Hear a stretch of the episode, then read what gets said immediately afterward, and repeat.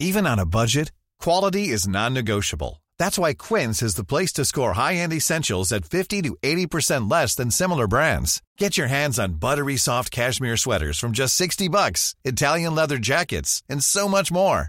And the best part about Quince, they exclusively partner with factories committed to safe, ethical, and responsible manufacturing. Elevate your style without the elevated price tag with Quince. Go to quince.com slash upgrade for free shipping and 365-day returns. Bonjour, bonsoir, bon après-midi à tous et bienvenue dans ce nouvel épisode d'Histoire de Daron, le podcast où chaque premier et troisième lundi de chaque mois à partir de 6h du matin, je donne la parole à un père pour lui faire causer de son expérience de la paternité. Je suis Fabrice Florent, dans la vie j'aime ouvrir des portes grâce à mes interviews et à mes contenus, vous ouvrir des portes sur l'univers de personnes que vous ne connaissez peut-être pas ou pas sous cet angle. J'aime aussi vous apporter des idées ou des concepts que vous n'aviez éventuellement pas encore imaginés. J'aime ouvrir le champ des possibles aux gens qui me suivent. Je fais donc des podcasts d'interview, mais je suis aussi en direct sur Twitch tous les lundis, les mercredis et les vendredis, et je vous propose également une newsletter hebdomadaire. Vous pouvez aussi me retrouver sur Insta, sur @fabflorent. Vous retrouverez tous les liens et toutes les infos dans les notes de cet épisode. Allez cliquer pour découvrir l'intégralité de mon univers et surtout, abonnez-vous. Je suis heureux grâce à Histoire de Daron de pouvoir offrir une tribune à l'autre moitié de la population qui est souvent mise de côté et qui, faut le dire, n'a jamais trop fait l'effort de s'inclure aussi dès qu'on parle de parentalité, sujet pourtant ô combien universel. Alors qu'est-ce qui se passe dans la tête des pères? Comment redéfinir la paternité à l'aube de la deuxième moitié du 21e siècle alors que la société a tant changé depuis une dizaine d'années?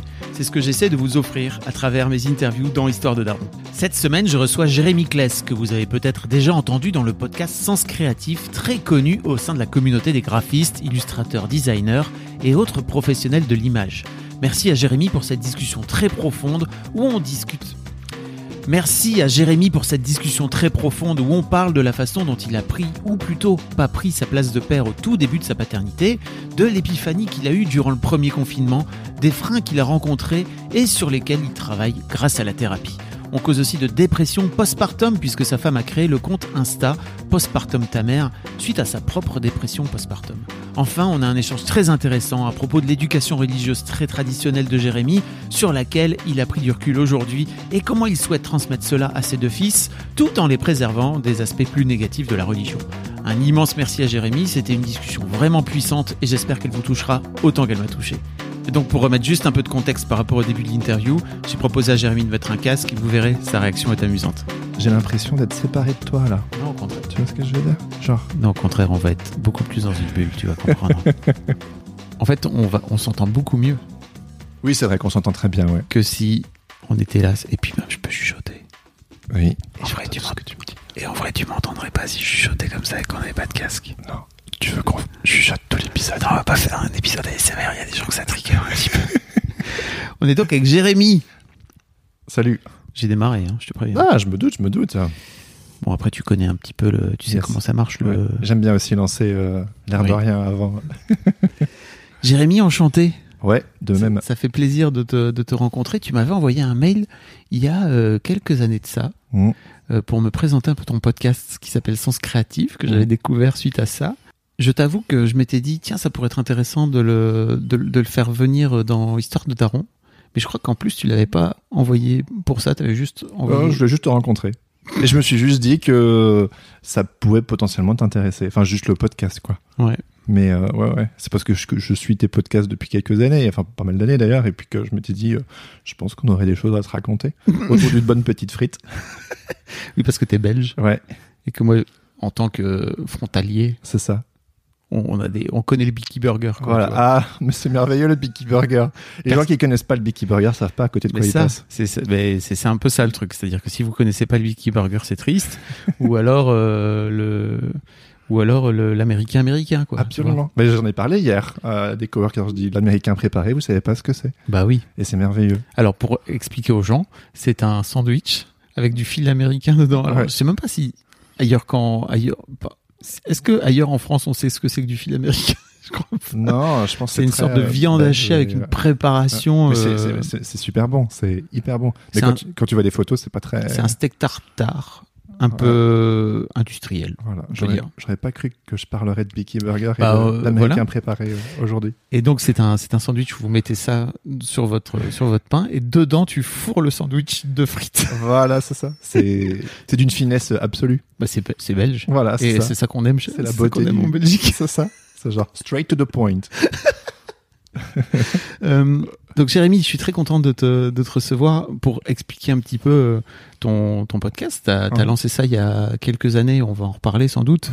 Euh, c'est un podcast où tu interviews euh, alors globalement des gens qui, des illustrateurs et globalement des gens qui travaillent dans le milieu de l'illustration, du graphisme et de Ouais. l'image. Ouais, c'est ça. Ouais, ouais. Euh, oui, oui, j'ai lancé ça en, en avril 2019. Et puis c'est un petit peu en lien avec le sujet de ton podcast parce qu'en fait, euh, je suis devenu papa en, juin 2018 et ça a été euh, une, une sorte de séisme, euh, euh, pas mal pour ma femme qui a fait une sorte de dépression postpartum. Enfin, pas une sorte, elle a fait une dépression postpartum. Et moi, j'ai pas accusé le coup tout de suite, mais en tout cas, cet enfant nous a beaucoup occupés. Euh, sais, on est devenu parents à 29 ans, et, euh, et en fait, euh, très occupé à m'occuper de ce petit bout qui s'appelle Phoenix. Et euh, Je t'ai perdu. ouais, T'es par- t'es parti. Je sais pas où t'es parti, mais t'es parti. J'ai vu ton regard partir. Les Bah, gens le voient pas, mais Ben, c'est simplement que je me suis beaucoup occupé de cette- cet enfant. C'était tout, tout ça, c'était nouveau. Et puis, ben, en fait, de novembre 2018 à février 2019, pas de boulot. Donc, moi, je suis illustrateur euh, depuis 2013. Euh, j'ai déménagé en région parisienne pour rejoindre euh, ma chérie. Puis, on s'est marié en 2014. Et puis après, on est devenu parents à 29 ans en 2018. Donc, et donc, de 2013 à, à 2000, de, de- ben, je, je, je ma, je mettais les dominos pour ma carrière d'illustrateur. C'était un peu mon rêve de, de toujours et, euh, et ça marchait. Et j'étais très content. Et puis, je suis devenu papa. Et puis, ben, plus le temps d'investir dans mon boulot. Et donc, du coup, à un moment donné, on s'est posé la question avec ma femme est-ce que, euh, est-ce que on continue, est-ce que tu continues à être illustrateur, sachant qu'on a une bouche de plus à nourrir et que je te fait- propose qu'on arrête là Ok, et qu'on en reparle après. d'accord. C'est parce que tu me parles de sens créatif. Je sais. Ok, et qu'on reprenne le fil. On, reprendra le fil de l'histoire un peu plus tard. J'aime bien teaser, tu sais. Ah, mais ça me va très Comme bien. ça, les gens. Hop, ouais, ouais, ouais. revenez plus. Enfin, revenez plus tard. Attendez la suite. Quoi. Ok. Je voudrais reprendre un fil chronologique en fait, si tu veux bien. Bien sûr. Euh, la première question que je pose à, à tous mes à tous mes invités, c'est comment t'es venu toi euh, l'envie de faire des enfants? Ah ben, je pense que j'ai, ça a toujours été dans, ça a toujours été une évidence pour moi, Euh, dans ma construction familiale, dans mon éducation, dans, euh, je me souviens que quand je me suis mis euh, avec Madeleine, euh, genre deux semaines plus tard, je lui parlais déjà d'enfants, elle était genre waouh waouh waouh waouh, on se calme, tu vois, et j'étais genre non mais T'avais quel âge? j'avais euh, euh, 23 ans, Ok. non 21. Euh, Attends. Ouais. euh, Enfin, ouais, bon, voilà. T'étais jeune. Ouais, ouais, c'est ça. Et euh, j'étais genre, non, mais ça se trouve, toi et moi, ça se fera pas, tu vois. Mais en tout cas, je me projetais déjà dans la parentalité. Et sais. tu lui en parlais ouvertement. Je lui en parlais ouvertement. Et elle, elle est, pas- elle est pas partie en courant. Non, mais she was, she was freaked out, tu vois. Elle était tu genre, elle était genre euh, euh, mais euh, voilà, j'étais genre, bah non, mais j'ai besoin de pouvoir en parler, genre comme quelque chose de normal, tu vois. Ça veut pas dire que ça va se faire entre toi et moi ou qu'on aura des enfants ensemble, mais en tout cas, c'était euh, genre, euh, si je me projette avec, euh, je, je me projetais très sérieusement avec elle, et donc euh, les enfants. Au bout de 15 jours, tu savais déjà que tu te projetais très sérieusement avec elle. Ouais, Ok. euh, ouais. Euh, T'es reparti. je sais, je sais. Ça va? Euh, À quoi tu pensais là? Je pensais au fait que euh, de de par mon éducation, euh, enfin pour moi en fait, Madeleine ça a été ma première mon premier amour en fait. Je veux dire, je suis tombé amoureux deux fois dans ma vie et elle c'était la, la seconde fois. Et euh, mais j'ai pas eu d'autres chéries avant elle en fait. Et pour moi, dans mon éducation, je t'en parlais en off, je suis une éducation religieuse assez marquée. Euh, bah en fait c'est juste genre euh, c'est sérieux en fait. Et donc du coup si tu te mets avec quelqu'un, c'est en tout cas c'est pas forcément que c'est obligé que ça se fasse, mais en tout cas il y a euh, l'idée de se marier et potentiellement d'avoir des enfants, mais en tout cas, c'est pas un truc à la légère. Donc du coup, quand je me suis mis avec elle et que vraiment, je suis, j'étais vraiment amoureux d'elle, tu vois, c'était genre, si ça se fait entre elle et moi, il y aura des enfants, tu vois. Donc voilà. Et puis, en fait, on a pris notre temps. Ouais. Euh, on s'est marié en 2014 et puis euh, voilà, comme je t'ai dit, on est devenus parents en 2018 et puis on n'était pas pressé, on avait envie d'abord de, de- de vivre un peu, enfin à notre échelle, pas pressé, un peu d'autres personnes peut-être qui seraient genre ah non vous l'avez fait vite quand même, mais pour nous, 29 ans pour un couple qui vit à Paris, c'est tôt. ouais, Un, peu- un peu tôt, ouais. tu vois. Mais tu sais, nous, enfin je veux dire, beaucoup de gens qu'on connaissait, ils sont devenus parents à 22-23, tu vois, genre. Mm. Donc nous le fait Tu de veux dire en Belgique? Non dans les cercles dans lesquels on, évoluait, etc. euh, Ah ouais. Euh, ouais. Enfin, moi, je m'étais toujours dit mentalement, Mm. je voudrais avoir, je voudrais devenir parent euh, fin de la vingtaine, début de la trentaine. Ok. C'était un petit peu une sorte de marqueur que je m'étais dit dans mon esprit. Et puis, ben, on a vécu un petit peu notre notre vie de couple à deux. et puis après, elle, elle voulait pas d'enfant. Enfin, moi, j'étais un peu genre, dis-moi quand, c'est bon pour toi, tu vois. Je voulais pas tout de suite non plus, mais j'étais j'étais genre euh, prêt plus tôt. Et puis après, euh, je sais pas, voilà, en 2016, euh, je me souviens très bien, on se baillait en Paris. Et puis elle était genre, ben ouais, je suis, je suis, je suis prête, ça, ça me dit bien. En fait, on a mis euh, un an pour que pour qu'elle tombe enceinte. C'était quelque chose qui la pesait pour que, Tu veux dire que ça a mis un an, c'est ça? Ouais, pour qu'elle tombe enceinte, ouais. Et euh, puis voilà, euh, en 2018. euh, Mais tu, pour revenir, à, ça, ça lui pesait, c'est-à-dire que elle, euh, elle, de cette là, se mettait une pression, c'est ça? Ouais, enfin, euh, le fait que ça prenne un an pour qu'elle tombe enceinte, tu vois, c'était, enfin, elle a assez mal vécu. Euh, Alors que c'est normal en plus, hein, je crois. Ouais, c'est dans ça. les statistiques. c'est ça, euh, bon, avec du recul et tout, machin, Mm. euh, c'est genre. Mais bon, quand tu le vis, voilà. euh, Et toi, comment tu le vivais? Bah moi, je le vivais, je le vivais, je le vivais pas mal. Enfin, j'étais genre, euh, ça viendra quand ça viendra, en fait. Ok, t'étais comme ça. assez cartésien, assez genre bah on fait ce qu'il faut, euh, ça arrivera quand ça arrivera, et puis c'est arrivé, et puis euh, puis j'étais très heureux. Genre le jour où elle m'a annoncé euh, qu'elle était enceinte, euh, j'étais très heureux, mais c'est drôle parce que je crois que euh, j'ai observé mes premiers cheveux gris. Euh, plus ou moins, genre quelques semaines après qu'elle m'ait dit qu'elle était tombée enceinte, et je pense que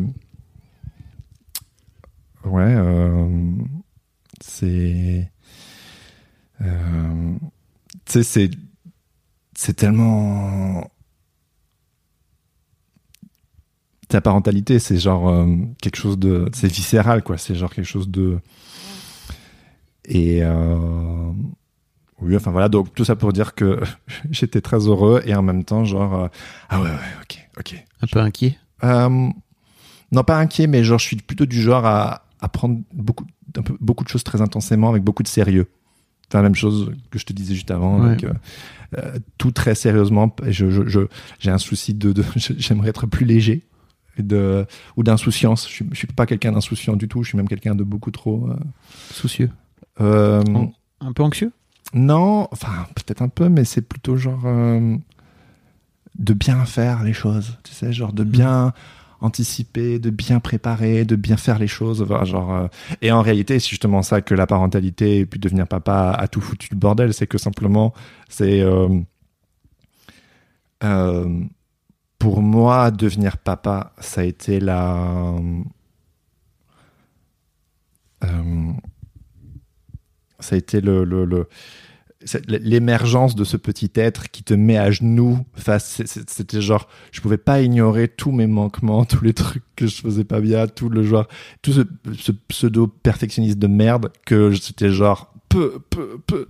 et en fait c'est salvateur en fait ça a été salvateur pour moi mais euh, pour moi devenir papa ça a été l'autoroute pour euh, la connaissance de soi en fait On va en reparler. Ouais. Surtout que tu vas devenir papa pour la deuxième fois, c'est ça? Ah ouais en octobre ouais Je crois que la- le deuxième, pour moi, c'est plus qu'une autoroute, c'est une autoroute à, à sept voies.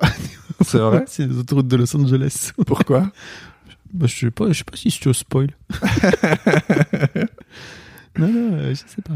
Euh, Mais j'aime bien cet exercice de connaissance de soi. Tu vois, c'est quelque chose que je trouve fascinant et que je remercie mon enfant, tu sais, de.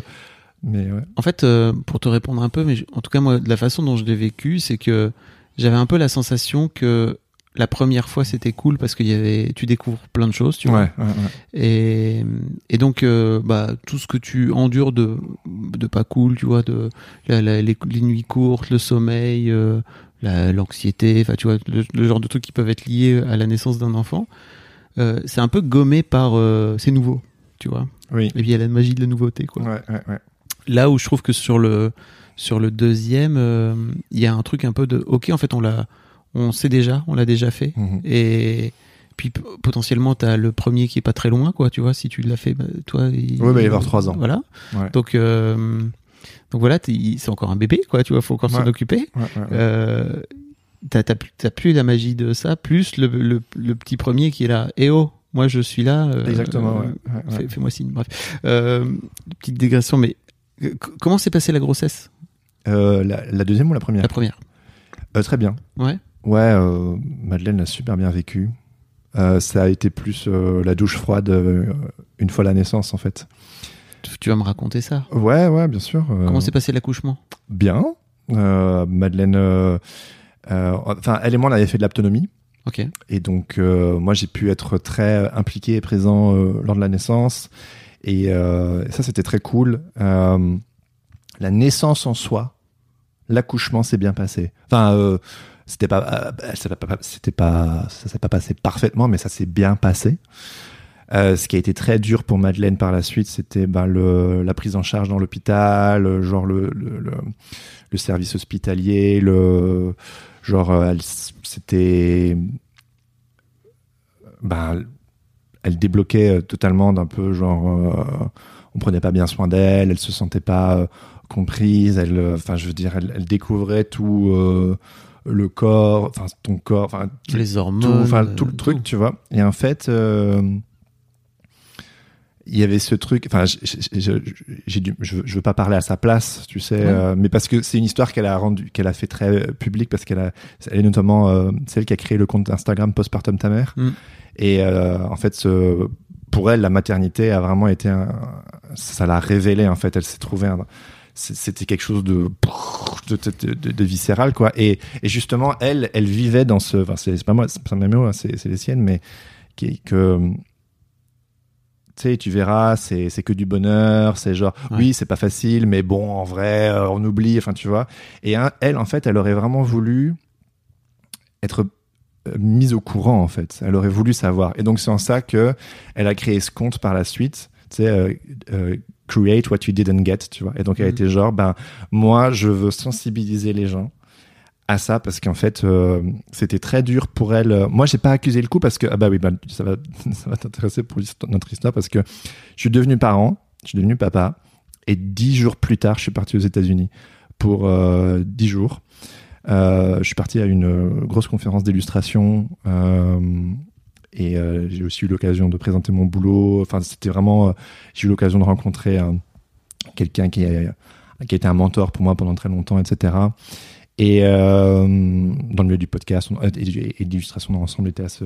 Et en fait, on avait pris cette décision à l'époque, genre, euh, ben, ok, donc. euh, euh, on avait prévu ce voyage, je suis tombé enceinte, ok, l'enfant sera normalement juste né, mais on s'était dit, ok, ben très bien, tu pars. Moi, j'en avais parlé à quelques personnes qui me disaient, franchement, ça se fait. Genre, aujourd'hui, on le regrette, hein, aujourd- aujourd'hui, on le regrette.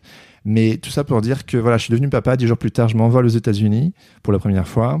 Et puis, euh, Mais tu, parce que tu m'as beaucoup parlé de la façon dont Madeleine avait vécu. euh, Ouais.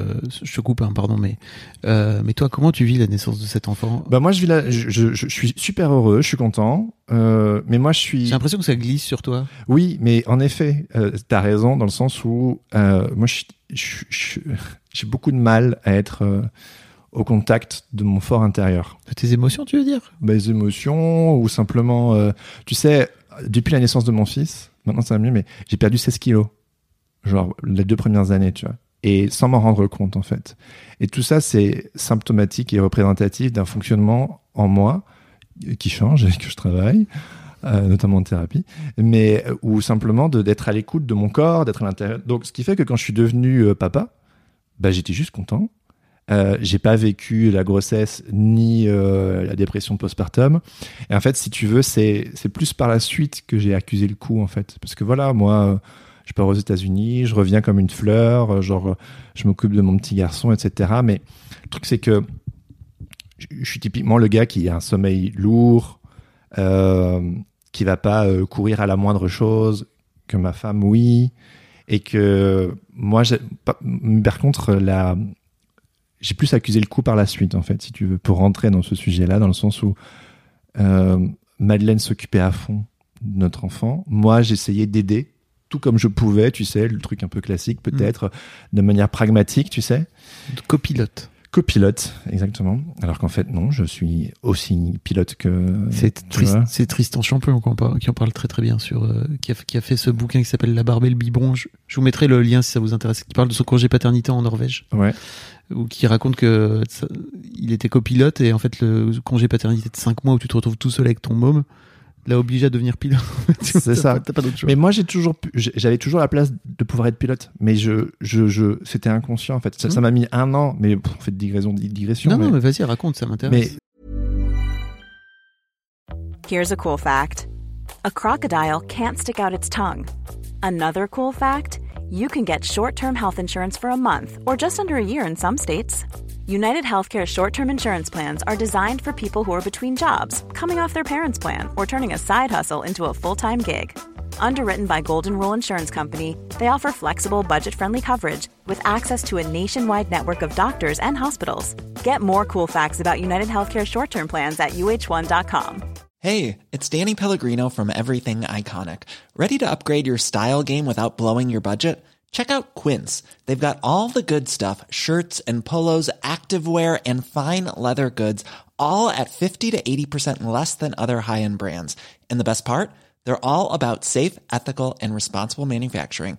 Get that luxury vibe without the luxury price tag. Hit up quince.com slash upgrade for free shipping and 365 day returns on your next order. That's quince.com slash upgrade.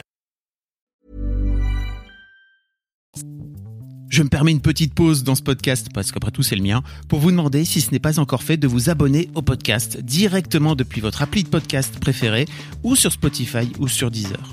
Vous pouvez aussi vous abonner à ma newsletter, je vous envoie régulièrement mes kiffs personnels du moment, des recos séries, des recos ciné, des recos livres, mais aussi, et bien sûr, mes dernières productions. C'est le meilleur moyen de ne rater aucun épisode. Je vous mets tous les liens dans les notes de cet épisode justement. Allez, merci beaucoup et retour à l'interview. c'est, en fait, si tu veux, la première année, pour moi, c'était, je- je- j'en ai, euh, on en a déjà parlé avec Madeleine, donc elle m'en voudra pas, mais c'est,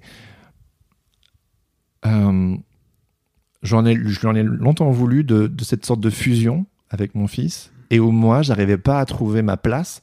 Et j'étais genre, mais moi, je veux bien donner le sein, mais je peux pas donner le sein. Moi, j'aimerais bien, euh, genre, avoir un sommeil léger.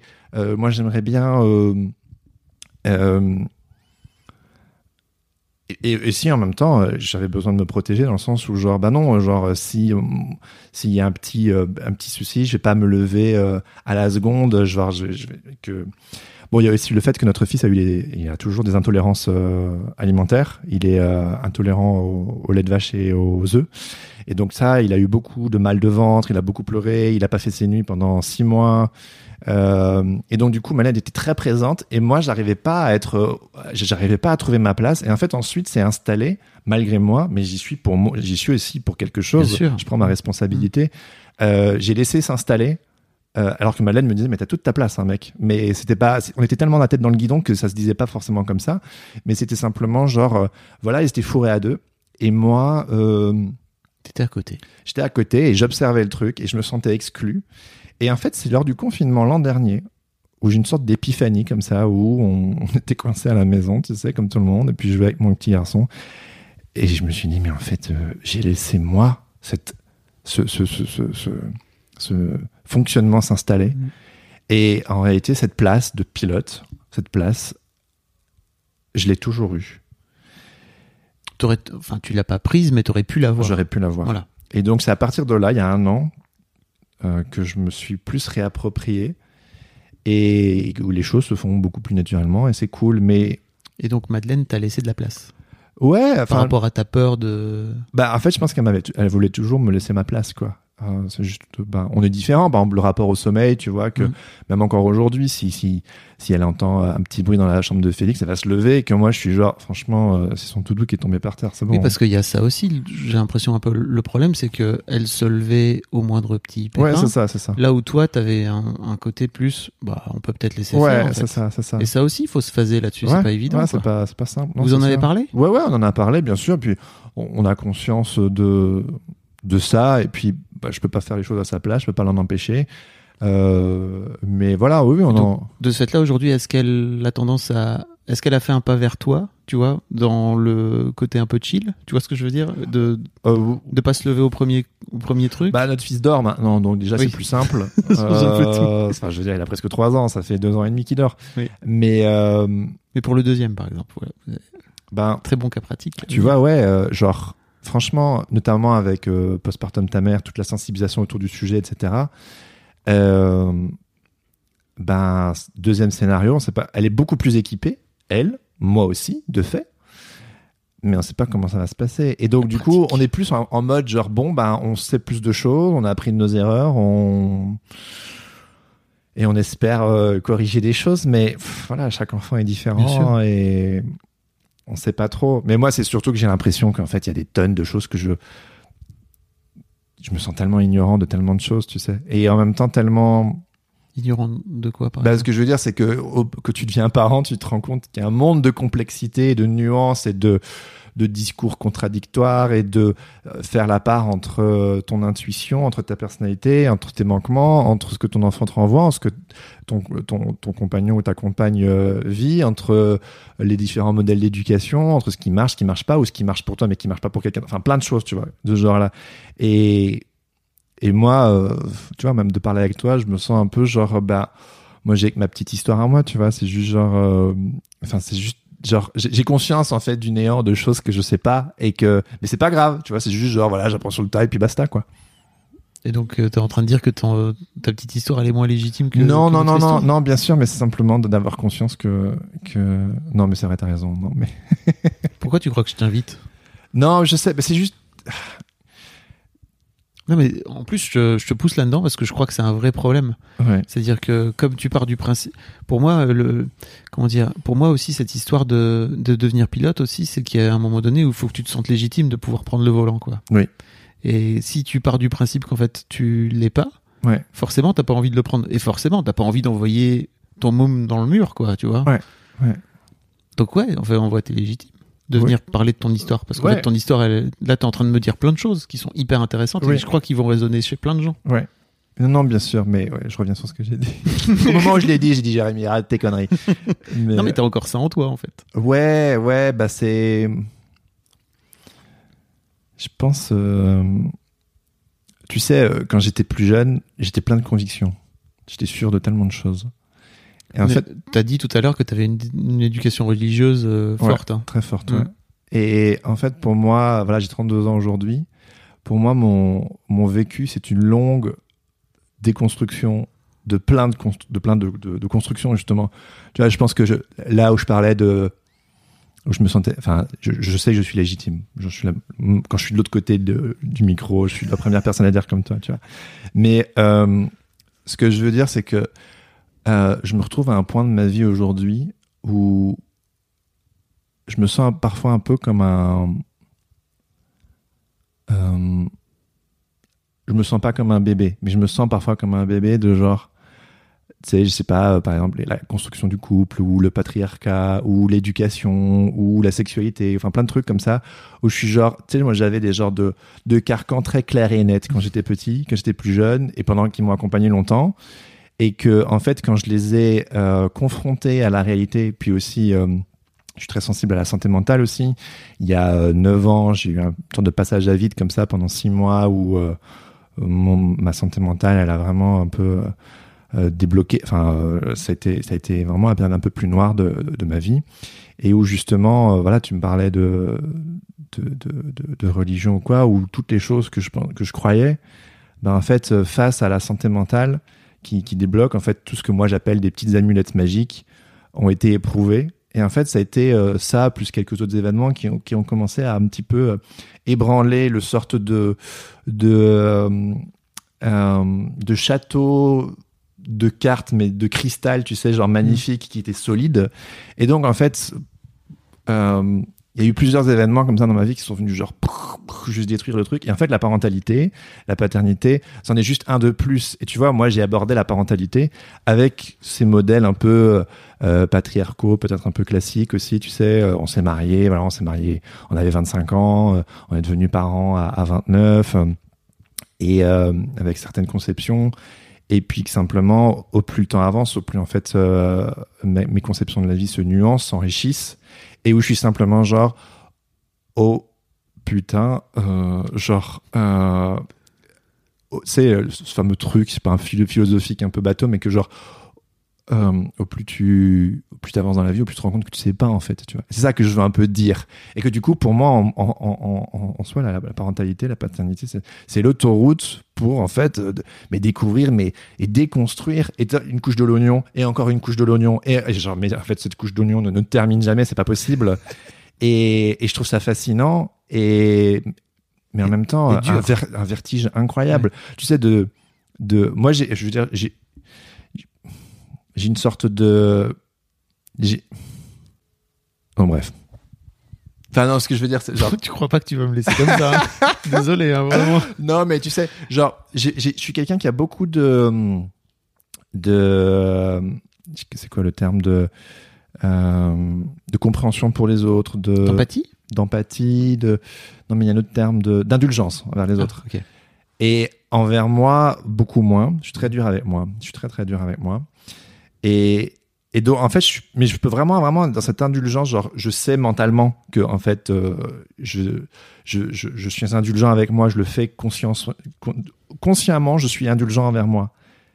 Mais inconsciemment, je sais qu'il y a des mécanismes de fou à l'intérieur de moi. Et tout ça pour dire que euh, j'apprends sur le tas avec mon, mon enfant, et bientôt avec un deuxième. Et voilà, toutes ces déconstructions et cette reconstruction, c'est genre, ah ouais, et ça se fait en live avec toi. Et, mais moi, je, je suis pas dans le camp de genre, putain, j'ai explosé son, sa vie, j'arrive à jamais s'en remettre et tout, c'est pas ça. Je, je, je, suis pas là-dedans. Euh, mais malgré tout, c'est juste genre, ok, sur le terrain, mais comme tout hein, dans ma vie, euh, genre l'entrepreneuriat, le boulot, le, le couple, tout, je veux dire, c'est tout, j'apprends tout sur le terrain et je suis, je suis, je suis très là-dedans, très sur le terrain euh, que euh, je peux, je, je peux, je peux croire euh, quelque chose de très théorique et ça me va très bien. Je suis très, quelqu'un de très mental, mais en fait, la transformation se fait dans le dur, se fait dans le, dans le physique, dans le corporel.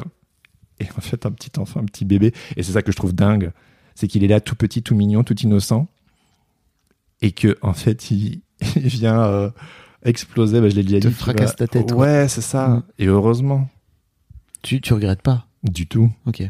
Tu sais, parce que comme t'avais ce truc de putain, en fait, je viens avec toutes mes. Comment dire Je viens avec tout, toutes mes idées reçues sur le monde, toutes mes idées préconçues, etc. Il y a Ouais. des gens qui vivent toute leur vie avec Ouais, ça et qui ouais. meurent comme ça. Et tu regrettes pas de, de pas de pas les avoir euh, laissés intactes justement ces idées préconçues? Ah non, non, non, non, non. Non, non, jamais de la vie. Je veux dire, moi, c'est le. Mais tu pourrais, tu vois, tu Non, pourrais te je- dire putain, je- en vrai, j'étais mieux avant, je me posais moins de questions. Tu vois. Non, non, j'étais pas mieux avant. Ok. Non, j'étais pas du tout mieux avant. Je, je, pour moi, je dis parfois de manière cheesy, si je devais écrire un roman, ça, ça s'intitulerait euh, Un long chemin vers la liberté. Enfin, tu vois, dans le sens où c'est genre euh, euh, explorer. Enfin, je veux dire, avant, mon, ma conception du monde, elle était, elle était très petite, et puis maintenant, en fait, elle est devenue simplement. Au fur et à mesure du temps, je disais que mon bac à sable s'ouvrait, s'ouvrait, s'ouvrait, et maintenant, il est devenu infini. Et donc voilà, pour moi, euh, l'apprentissage, il est infini aussi avec la parentalité, tu vois. Mais euh, et puis Comment tu comment tu vis le parce que tu disais tout à l'heure que, que ta femme avait fait une dépression postpartum. Ouais. Euh, émotionnellement, comment tu vis toi de voir ta femme vivre à ce point-là mal sa, sa nouvelle maternité? Ah, C'était compliqué parce qu'en fait, on n'avait pas les mots. Donc, on savait pas qu'elle faisait une dépression postpartum.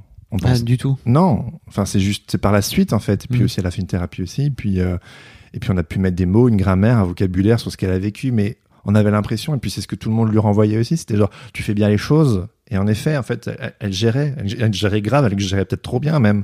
Et du coup, on, on a, les gens à l'extérieur n'arrivaient pas à voir. Et même moi, je n'arrivais pas à voir, j'étais bluffé. J'arrivais pas à voir qu'en fait, elle n'allait pas bien. Elle avait l'impression de faire ce qu'il fallait. Moi, j'avais l'impression de faire ce que je pouvais. Et on fonctionnait.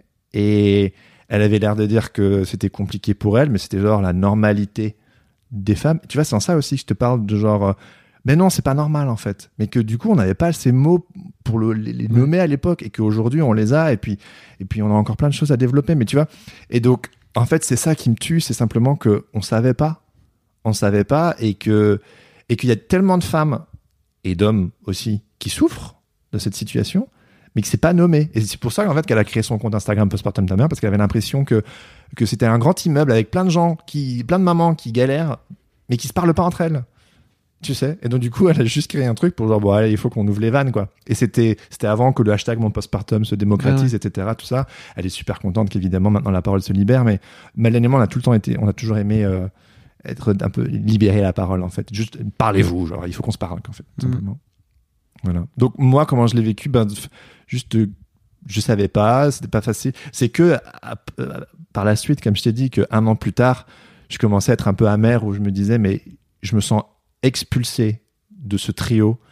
Ah, Et- c'est c'est venu un an plus tard? Ah ouais Ah, j'avais pas, j'avais pas la, la timeline. J'avais pas compris. Non, non, non, pendant Pour un moi, an. c'était tout de suite en fait. Ah non, non, non, non, non. Moi, c'était un an, comme je disais, au, au confinement, où Ah j'ai oui, sorte de petite épiphanie. Non, t'inquiète, pas de souci. Et où j'étais genre, euh, mais en fait, j'ai toujours eu ma place et je l'ai pas prise. Et, euh, et de par toutes ces constructions aussi que tu te dis, bah, c'est normal, bon, bah, too bad, c'est pas cool, tant pis, c'est nul, mais bon, voilà. Et, euh, mais en tout cas, c'est sûr que moi, en tant que papa, euh, moi aussi, c'est un, un- un long chemin de réappropriation de ma place, en fait. Place que j'ai toujours eue, tu sais. Ouais. Et en même temps, c'est dur, je crois, pour euh, votre génération, ma génération. Je crois qu'on est vraiment. Moi, je suis vraiment au milieu, quoi. Tu vois. C'était avant. euh, bah, c'était avant les réseaux sociaux. Enfin, tu vois, moi, j'ai- quoi J'ai 10 ans de plus que toi, donc euh, Ouais. avant tout ça, quoi. Et puis il y avait pas tout ce contenu. Euh, et, et de cette là, je crois que dans votre génération, il faut réinventer un modèle qui n'existe pas en fait. Totalement, c'est le vertige. non, c'est vrai. Ouais. On peut pas dire qu'on savait pas, mais en même temps, tout reste à faire et puis tout change tout le temps en fait. Enfin, je veux si, dire. on, euh, si on savait pas. De quoi? Bah si, en fait, à quel, je sais pas comment. C'était quoi ton modèle paternel, toi? Euh, Ben non, mais je- quand je dis on savait pas, c'était genre par exemple pour la dépression postpartum. Ah oui, pardon. Oui. Tu vois, c'était plutôt ça. Je parlais- moi, je parlais de ta place de- à toi Ah oui. que père. Ben, hmm. histoire de daron, allons-y. Ben genre, euh, mon mon grand-père euh, a quitté ma, grand-mère. euh, c'était un peu la première génération de divorce, tu sais. Donc c'était quelque chose d'assez lourd. Euh, mon papa, je pense qu'il avait 10-11 ans quand il est parti. Et du coup, mon papa m'a toujours dit T'as de la chance d'avoir un père parce que moi, j'en ai pas eu. Et mon papa a, a, toujours été, a toujours voulu être très présent en tant que papa. Et, et je sais que c'était pas simple pour lui. Euh, c'était pas simple pour lui à essayer de créer quelque chose qui justement qu'il a pas vraiment eu. Il y a aussi mon, mon grand-père avait des était alcoolique, enfin, genre des trucs un peu un peu moches. Et euh, donc moi voilà, euh, j'ai grandi avec ce modèle d'un papa qui voulait être présent et qui faisait comme il pouvait euh, et qui a très bien fait, mais que voilà, hein, nulle éducation n'est parfaite et puis la mienne ne le sera pas non plus. Euh, et ouais, est-ce que tu as une question précise? Enfin, plus enfin, dans le sens où je me suis construit, voilà, euh, genre euh, papa, maman, parents toujours mariés, genre le, le couple soudé. Non, bah si, hein, c'est intéressant que tu poses cette question parce que justement, c'était un modèle très le couple d'abord. Genre, euh, si nous on est bon, euh, ça, marchera avec les avec, enfants. avec les enfants. Euh, mais c'était ma mère d'abord, tu vois. Et que aujourd'hui, peut-être justement, là, je fais ma petite thérapie avec toi en live. Le fait que, ouais, après les podcasteurs, on est un peu là pour ça. hein. Genre, bah, je me suis dit, mais non, mais en fait, si mon couple, si ça va pas, bah, ça peut pas aller avec l'enfant non plus. Peut-être, je sais pas, je fais peut-être un lien un petit peu bateau, vite fait, bien fait. Je suis d'accord avec ça. Mais euh, il y avait ce truc de. moi, j'ai toujours. J'apprends à, si tu veux, aujourd'hui à être ma propre personne. Et en fait, euh, moi, je me suis beaucoup euh, Si ça va avec ma femme, ça va bien. Si ça va pas, euh, je me sens pas bien. Et aujourd'hui, j'apprends à être autonome. Justement, la paternité euh, te force à devenir autonome et à, bah, tu peux plus entièrement fonctionner euh, En binôme. en binôme. C'est juste, on est en tant qu'individu. Tu sais, il y a un truc qui disait genre, euh, avant on se regardait euh, on- dans, dans le blanc des yeux, maintenant on regarde dans la même direction, tu sais. Et euh, c'est pas toujours simple, tu sais, de, de- voilà, de, de, de- c'est- pour moi, c'est voilà ce travail de s'autonomiser, de euh, d'être là l'un pour l'autre. Tu sais, on parle de euh, l'amour conjugal et l'amour euh, familial, tu sais, et que du coup, ben voilà, on est toujours cette cellule, mais on, on fonctionne comme une team. Et euh, ouais, voilà. Enfin, Tu racontais aussi, euh, tu me racontais que tu avais lancé Sens Créatif, euh, et hop la boucle. voilà, euh, dans une période compliquée pour toi professionnellement, Ouais. qui est en plus en rapport avec ta paternité. Totalement. Ben, moi, c'est simplement, c'est genre, bon, j'ai une bouche de plus à nourrir. Euh, j'ai plus de taf. Pourquoi t'as plus de taf? Parce que euh, j'étais très occupé avec Félix. J'essayais de manière très pragmatique d'aider comme je pouvais à la maison. Euh, et quand on est freelance et que tu n'investis plus dans ton boulot, que tu donnes plus euh, à la machine ou quoi, et puis bon, j'avais une économie encore plus fragile qu'aujourd'hui, euh, genre, j'avais pas une économie qui tournait toute seule sans que je fasse rien, tu sais.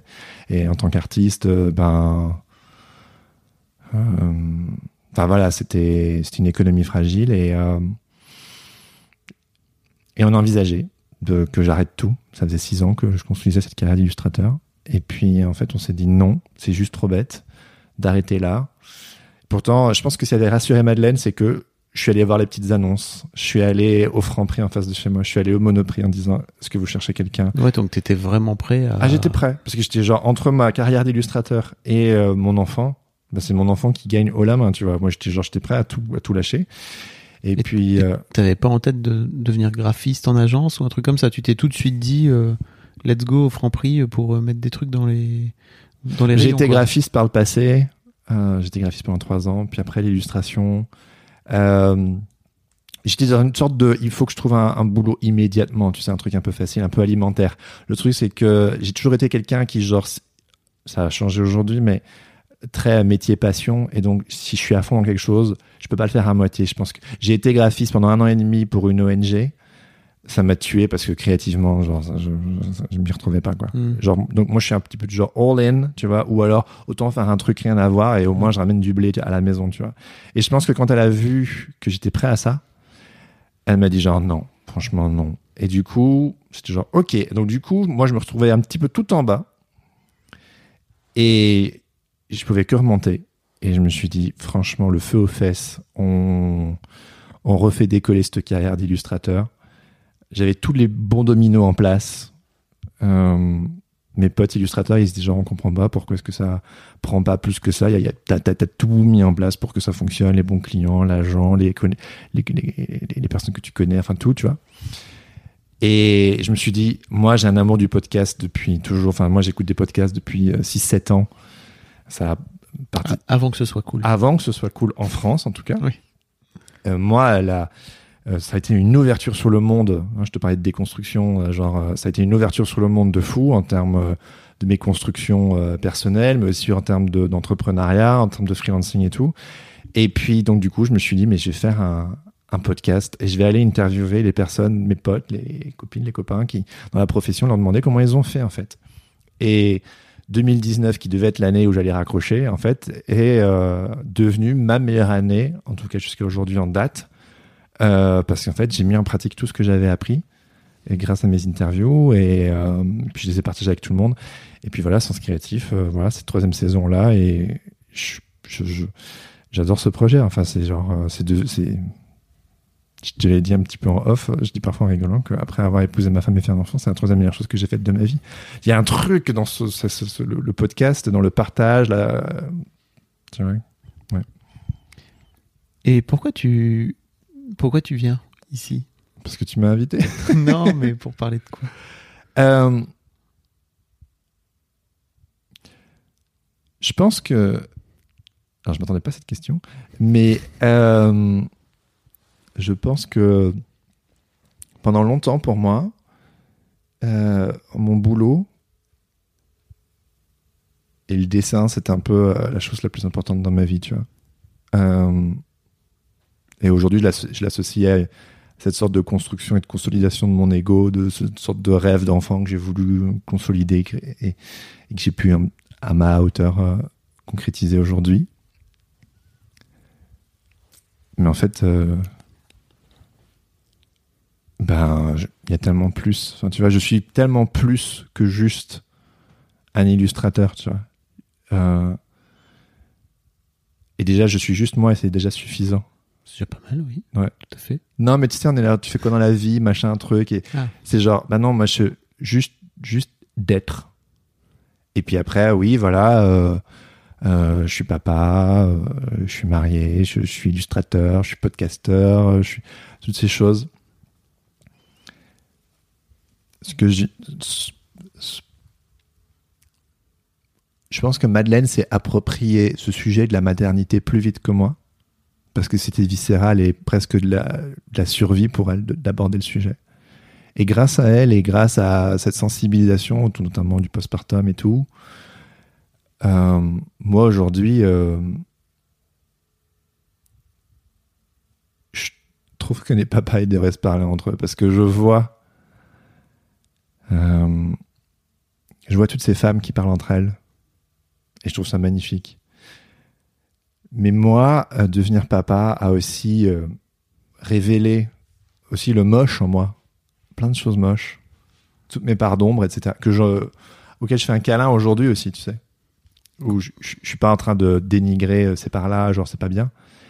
Mais, mais c'est compliqué. Quelle part d'ombre? Bah euh, simplement, euh, enfin, je, pense pas à un truc en, en précis, mais euh, précisément, mais c'est simplement bah, les, les, le, le, le- les, quand par exemple justement, euh, malgré toi, tu fais, tu fais du tort à, à, à ton enfant, tu sais. Tiens, j'ai une petite anecdote pour toi à ce sujet-là. Et oui, j'ai eu, mon fils venait de naître et euh, et au bout d'une demi-heure, une heure, une infirmière me dit Monsieur Clay, est-ce que vous voulez habiller votre fils? Je dis Oui, bien sûr, avec grand plaisir. Donc j'habille Félix, qui a. Voilà, ça fait une demi- une demi-heure, une heure qu'il est sorti du ventre, tu sais. Il était vivant depuis neuf, neuf mois, mais voilà, on se comprend. Et là, je, je- je mets, je mets son petit vêtement. Et là, il y a, il y a son petit doigt qui se coince dans la manche. Il se tord là, comme ça, je te le mime. Et il hurle. Il hurle. Et moi, je suis genre. Oh Euh, j'ai une vague d'empathie et de compassion monumentale qui m'a envahi pour mon papa. Parce que je me suis dit, mon fils a une demi-heure de vie et je viens déjà involontairement de lui faire mal. Et là, j'étais genre, oh mon Dieu, tu vas, je viens de murmurer. et en fait, c'est ça, je te parle de la part d'ombre, c'est simplement de genre, bah ouais, on compose comme on est, on fait famille comme on est, avec nos beaux côtés, nos moins beaux côtés. Et, et ça se partage autant les bons côtés que les mauvais, mais aussi avec d'autres papas. Tu vois, c'est en ça que je trouve trop bien ce que tu fais avec l'histoire de Daron et simplement, euh, moi je me dis, euh, faire des cercles d'hommes, de, de, de, papas qui se parlent, juste libérer la parole, c'est ça le podcast, c'est juste libérer la parole, juste qu'on se parle et qu'on se parle des choses et, et que. Et je pense que c'est c'est peut-être de nouveau une construction sociétale ou j'en sais rien, mais qu'en tant- en tant qu'homme, on a plus de mal à, à, tu vois, de parler de ce genre de choses. Parler des émotions. Ouais. Mais même, tu sais, je disais genre d'être in touch, tu vois, genre même moi, juste genre d'être genre ah ouais, je ressens ça. Enfin, je veux dire, comme dit, je suis quelqu'un de très mental. Hmm. Et moi, c'est c'est une longue réappropriation de, de mes émotions, de mon corps et tout ça. Et ça se passe à travers euh, notamment euh, le fait de devenir papa. Et... Donc, je sais pas exactement ce que je suis venu te dire. Mhm. Euh, c'est juste le flou, le- le- le- mais la beauté d'être sur le terrain, tu sais. Euh, et d'embraser le, le chaos du truc. Je suis vraiment dans une saison de ma vie où j'accepte le chaos simplement. Et en réalité, je me sens beaucoup mieux dans le chaos que dans le contrôle, que dans l'anticipation, que dans la réflexion. Quand j'ai plus le temps de penser, en fait, je me sens beaucoup mieux. Et en fait, euh, quand je me sens dépassé, en fait, je, suis, je, je vais pendant très longtemps euh, angoisser, essayer de tout bien anticiper. Et là, c'est c'est genre. Et une fois qu'en fait, la limite est dépassée, ben en fait, tout va bien. Je suis juste dépassé. Et en fait, ça me va. Mais j'ai toujours cette marge de manœuvre qui est parfois compliquée à, à anticiper. Comment tu comment t'anticipes justement euh, l'éducation à la religion euh, de tes enfants avec ton avec ta propre éducation à toi? Très bonne question. Rire nerveux. I don't know. Je ne sais pas. Euh, Ça te fait peur un peu? Ouais. J'imagine. En fait, euh, moi je t'ai parlé de tout ça parce que je me sentais en confiance avec toi, même en Mhm. off. Euh, et euh, On n'est pas obligé. non, non, on peut cut. hein.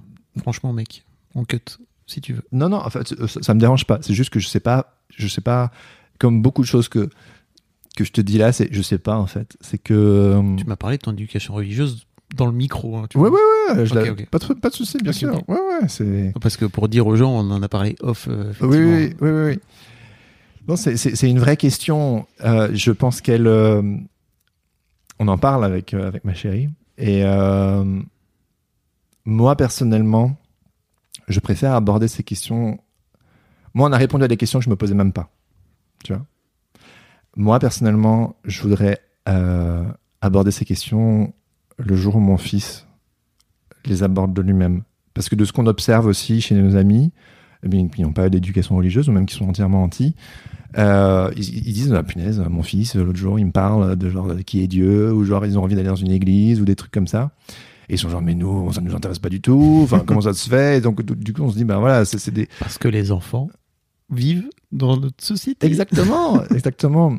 Et donc moi j'ai plus envie de euh, d'adresser ce, sujet quand il, est amené. Mais bon, c'est difficile d'en faire abstraction parce qu'en fait, cette culture est tellement présente dans ma famille que.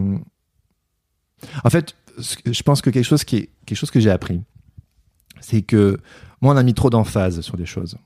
Et c'est devenu ce truc. euh, Mais pas que dans la religion, hein, je veux dire tout, genre une intentionnalité extrême sur plein de choses qui peuvent devenir névrotiques du coup parce qu'il y a une emphase euh, genre euh, Comme quoi, par exemple bah je sais pas moi Des euh, principes de vie, c'est ça? Ouais c'est ça c'est genre Tu euh, rencontres une femme, il faut la marier. ouais Puis après, tu vas lui faire des enfants. oui oui ou Ça me parle, hein, tu sais, j'ai eu la même. hein. tu sais ou par exemple euh, la sexualité c'est que entre un homme et une femme euh, dans le cadre du mariage par exemple je te donne un exemple un peu bateau mais c'est un peu un peu ça puis il y, y en a- y des tonnes comme ça tu vois et euh, donc du coup pour moi la question de Dieu j'ai pas envie de dire bon c'est genre d'avoir la discussion c'est genre ben écoute Oui. fils Dieu voilà ce que c'est tu vois ce que c'est? C'est ce que je veux dire? Euh, mais en même temps c'est genre voilà euh, tu peux mais tu peux pas non plus totalement occulter d'où tu viens. Et ben pas plus tard qu'il y a quelques jours euh, je suis tombé sur un, un livre pour enfants euh, d'auteurs que j'apprécie qui bon c'est souvent anglophone qui était genre What is God? Et j'étais genre bah voilà moi je me trouve en phase avec leur théologie avec euh, ces valeurs là et je l'ai partagé à ma femme j'ai dit voilà je, je me sens à l'aise de peut-être partager plutôt ce livre là mais qui est pas c'est pas dogmatique tu vois la question du divin elle est beaucoup plus euh, je sais que ça peut paraître un peu bateau mais c'est vraiment ce ce truc d'amour avec un grand A tu sais. L'amour du l'amour de Dieu l'amour du prochain. Et c'est tout. Elle a une éducation religieuse, elle? Oui, on vient du même, du même milieu. Euh, mais ce que, ce que j'essaie de dire, très de manière un peu compliquée, mais c'est que je sais que si j'occulte totalement la question, si je mets ça vraiment entièrement sous le tapis, je sais que mon fils, il va aller fouiller. Que si je mets une emphase, il va être genre le rejeter. Non, rien à foutre de tout ça. Et donc, du coup, pour moi, c'est cette recherche de justesse, de genre, l'adresser, mais comme quelque chose de, normal, juste qui fait partie de la vie, qui fait partie de la conception de certaines personnes, et où moi, je me sentirais, me, je me sentirais pas de dire, voilà la vérité. Mais plutôt, voilà, papa, il a plutôt tendance à croire plutôt ça, ou plutôt d'approcher ça comme ça. Et puis de pouvoir euh, l'encourager à, à aller explorer par lui-même. Parce que moi, ce dont j'ai souffert, c'est que c'était une sorte de. Il n'y a qu'une seule vérité, c'est comme ça. Alors après, voilà, il y a le débat, genre euh, une vérité, plusieurs points de vue et euh, plusieurs vérités. Tu sais, Bon, Ouais. je sais pas forcément où je me où je me situe Mm. à l'heure actuelle. Tu sais, quand j'étais petit, ben le soir, on lisait des histoires de la Bible, tu vois. Et je suis dernièrement allé retourner chez mes parents et puis je suis retombé sur toutes ces petites histoires, tu vois. Et en vrai, je veux dire, on on regardait des films, j'ai été éduqué à la bande dessinée. il y avait une ouverture sur, euh, sur le monde et sur la culture et tout, qui passait beaucoup par la bande dessinée et le cinéma. Euh, mais moi, je, je, avec du recul, et ça me fait bizarre parce que si, si mon papa écoutera ce podcast, tu sais, c'est, Oui, tendre et intime et un peu. euh, voilà. Mais je pense que j'aurais aimé qu'on me raconte autre chose le soir. Et, et, et en même temps, je comprends parce que pour eux, c'était important de, de, de transmettre ça parce que c'était vraiment euh, vecteur de vie pour eux. Et donc, du coup, c'est, normal de le transmettre à son enfant.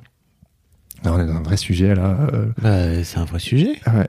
Non mais voilà, ce que je, dis, je, je me sens animé là, tu vois, Ouais, genre euh, euh, parce que c'est aussi peut-être plus un sujet. Enfin, comme dit la, la paternité, j'apprends sur le tas et puis voilà. Et puis ça, c'est quelque chose où ça ça m'a tellement marqué en fait que aujourd'hui, si tu veux, pour être tout à fait honnête, j'aimerais pouvoir aborder euh, ces questions au milieu du reste.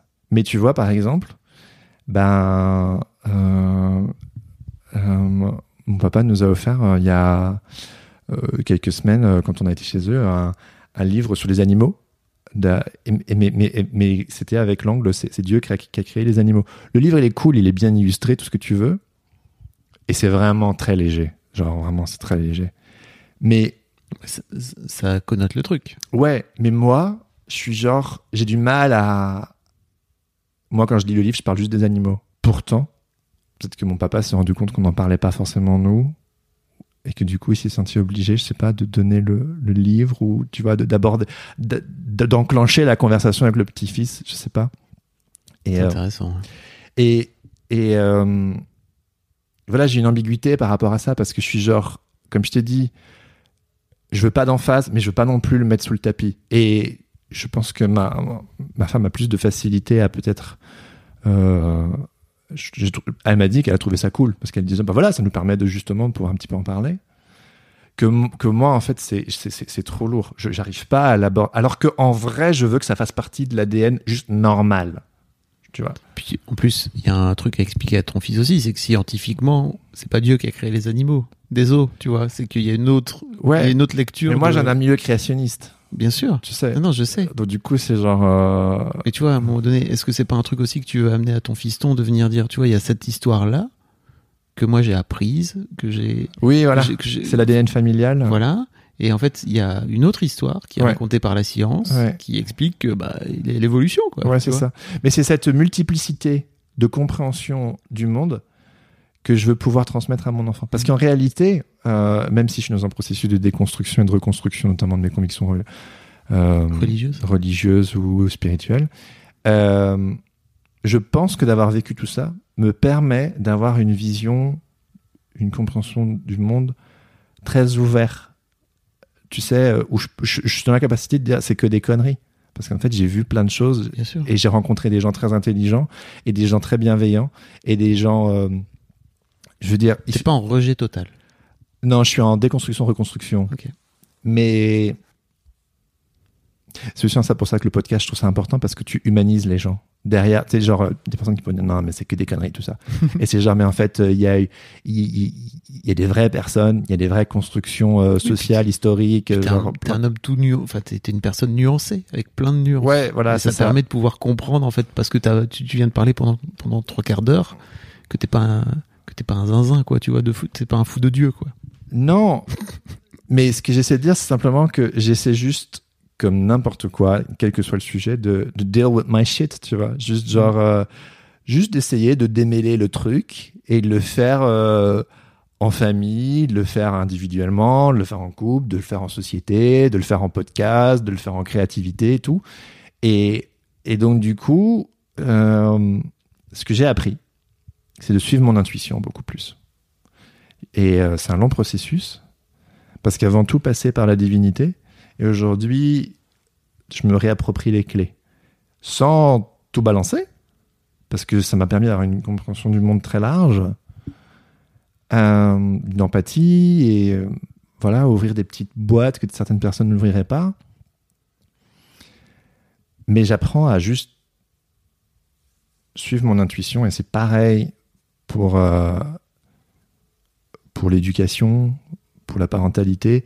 Mais du coup, c'est juste, c'est pas, c'est pas des recettes, c'est pas des livres, c'est pas des, des, des...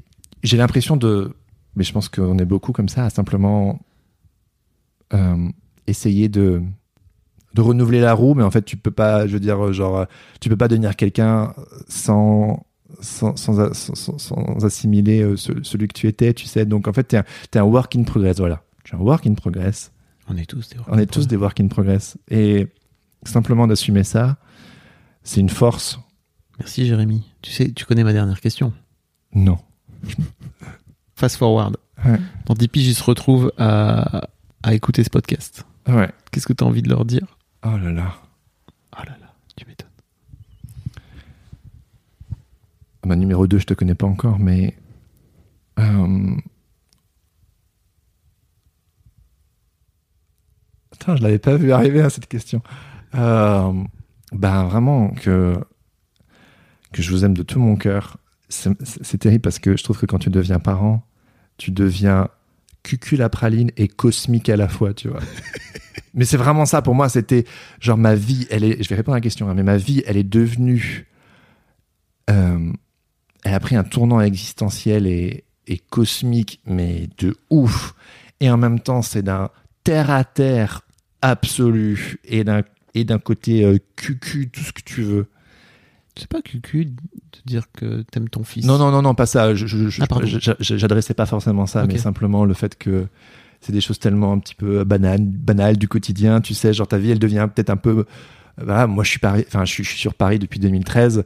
Je veux dire, euh, depuis que je suis devenu parent, euh, je veux dire, ma vie, elle est beaucoup plus routinière, beaucoup Oui. plus un peu, un peu organisée, un peu plus. euh, Et puis, tu sais, c'est, c'est- En tout cas pour l'instant, parce Ouais. que t'as des enfants en bas âge. en tu bas âge, ouais, ouais, c'est sûr. Ouais, ouais. Et puis tu sais, le truc de genre, tu verras, c'est que du bonheur, mais en même temps, c'est super dur, mais en même temps, c'est super beau. Donc tu vois, c'est ces trucs. C'est pas que du bonheur. Enfin, vraiment, je crois qu'il faut, qu'on- il faut arrêter de dire ça. Exactement, mais, Oui. mais, mais c'est mais c'est vrai aussi, tu vois. C'est vrai. C'est vrai par. oui. C'est- c'est- c'est- c'est c'est- c'est vrai, c'est très beau, mais c'est pas facile du tout. Oui. Et donc c'est en ça que le QQ et le cosmique euh, sont en, en un, tu vois. Et donc Ouais. du coup, pour moi, donc c'est en effet, c'est pas du tout QQ euh, de dire que, que je vous aime, mais parce que c'est bah, c'est juste, c'est- très intime. Et genre aujourd'hui, aujourd'hui, on a été se balader avec mon fils, on se tenait par la main et je lui ai dit, euh, Félix. euh, je t'aime et il m'a dit je t'aime j'ai fondu voilà et aussi simplement bah, je pleuré?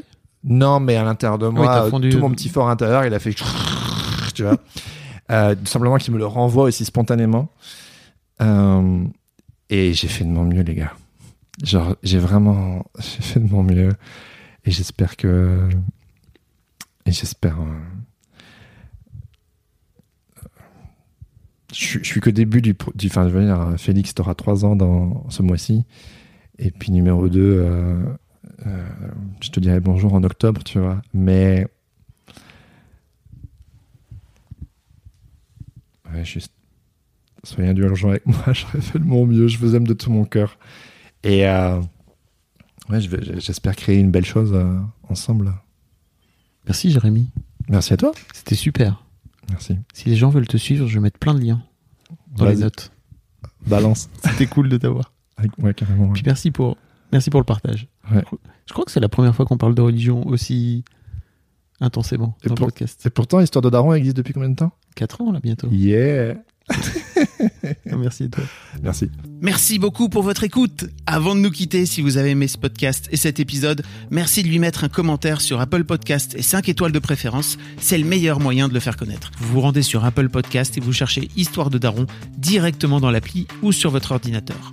Merci à vous et rendez-vous tous les premiers et troisièmes lundis de chaque mois à partir de 6h du matin pour un nouvel épisode d'Histoire de Daron. Un grand merci à vous pour votre écoute.